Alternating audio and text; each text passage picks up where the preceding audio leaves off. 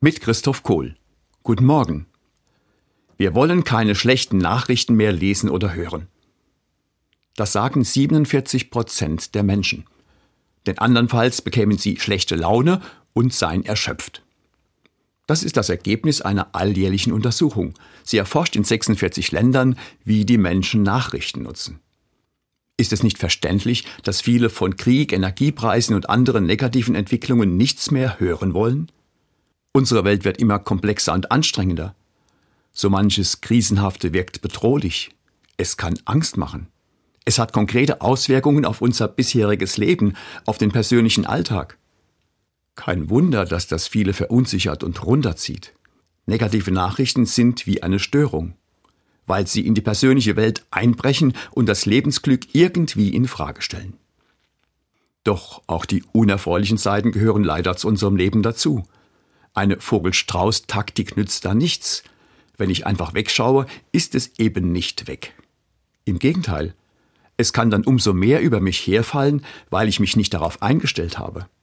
Also ist es besser, auch die schlechten Nachrichten bewusst wahrzunehmen. Aber was können wir tun, damit sie in unserem Inneren nicht Oberwasser bekommen und uns runterziehen? Ein Vorschlag. Schaffen Sie einfach ein positives Gegengewicht dazu. Nehmen Sie bewusst all das Gute und Schöne wahr, das sehr wohl auch zu unserem Leben und zu unserer Welt dazugehört. Das können Sie regelrecht einüben, trainieren. Zum Beispiel, indem Sie am späten Nachmittag oder frühen Abend eine kleine Auszeit machen.